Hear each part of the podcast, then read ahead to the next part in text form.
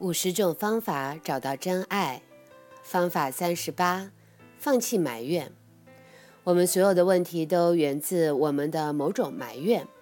匹配痛苦的情绪、身体不适或金钱问题，都是埋怨的症状。我们生命没有爱的地方，表示我们还在埋怨某人。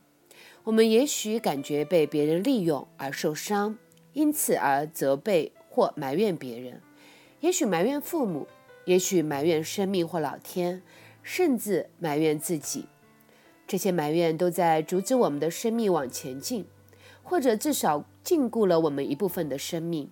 结果很明显，我们要不就是没有伴侣，要不就是受困在一段不畅通、不前进的关系当中。现在，让我们借此机会来问自己，在埋怨谁？从原生家庭开始回想。我们可以问自己以下的问题：我们有什么样的埋怨使我们没有亲密关系，或让关系不前进？我们在现在或者过去的关系中对谁的埋怨，也许还在障碍着我们的进展？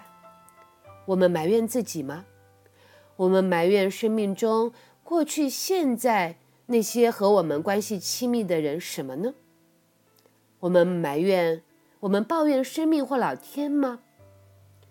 假如我们深入的探索这些埋怨，我们会发现，其实埋怨的深处是我们觉得内疚的地方，也是我们觉得自己犯错的地方。我们用责备别人来掩盖自己的过错罪恶，并善于把我们的过错罪恶投射到别人的身上，愿意去宽恕自己或别人。才能让我们往前移动。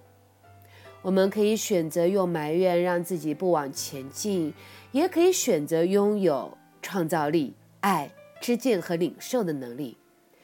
我们是否要宽恕并放下埋怨，而让我们的生命前进，还是要选择埋怨而引发更多的问题？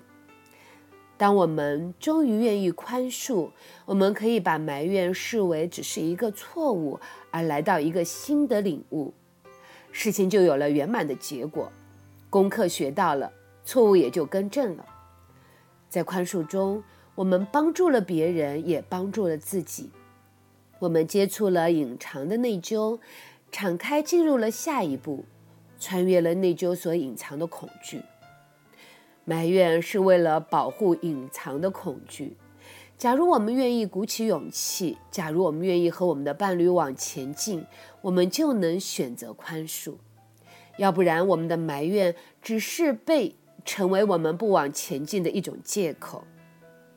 练习，呼求高层心灵来带路，轻易的、充满恩典的、顺利的完成宽恕。呼求高层心灵帮助你自己，不再以埋怨来障碍自己。该是前进和重生的时候了。在埋怨中，我们只会朝向更多的痛苦、失败、疾病和死亡，而不是朝向爱和成功。这些问题是不该发生在你的身上的。你该拥有的是真爱。宽恕是出路，不然你就无法从自我评判、批判和攻击他人中解脱。倘若你还没有亲密关系，去检查，去检查你和前任伴侣的问题，这样的一些问题会继续，其中一定有隐藏的埋怨。有没有可能你所埋怨的正是你正在做的呢？换句话说，你所埋怨某个人的地方，搞不好。真正反映了，实际上你认为自己也是如此的地方。你内心深处的某些东西正反射在他人的身上。你简直会太惊讶于自己居然和某人一样，或者你可能打死也不愿意相信自己会做这样的事。于是你可能会完全反其道而行，拼命地补偿这个行为。如果你强烈反弹这种你所埋怨别人的，也许事实上。也在反映你内在的说法，这就证实了你的补偿行为。很重要的要记住，无论你认为别人怎么样，在内心底层，你认为自己也是如此。这个认为也许源自很久以前发生的一件事，然后被隐藏起来。你以反其道而行之的补偿行为来掩盖它。所以，探索一下你怎么的自欺欺人的，你是以怎么样的错误信念来障碍你自己的？想想你浪费了多少的时间、能量和牺牲，为证明你和那个人的所作所为。实际上，那个人身上令人埋怨的种种，不是意外形成的，而是要来帮助你宽恕的。借由宽恕，你隐藏的内疚才能被解除，关系才能前进。该是你放下埋怨，拥抱生命的时候了，拥抱真爱和即将来临的新层次的真爱吧。除非你投资自己在抱怨上，爱的里面是不匮乏和不会有问题的。该是放下这些埋怨的时候了，享受全新层次关系所带来的一切吧。好了，亲爱的，我们又再次的回到了我们的这个真爱方法上哦。原谅我，我前两天感冒了，于是呢，我就没有继续录音，因为那个声音实在不怎么好听。现在我恢复很多，所以我又继续为你录制啊。那希望你依然能喜欢啊。其实最近我真的很忙，然后因为同时我又开设了这个好多的课程，一个早上的舞动静心，然后我们接下来的醒来十三，让自己活在喜悦中。我们在这一周的周四，这一周的周四，我们又开始了开启课。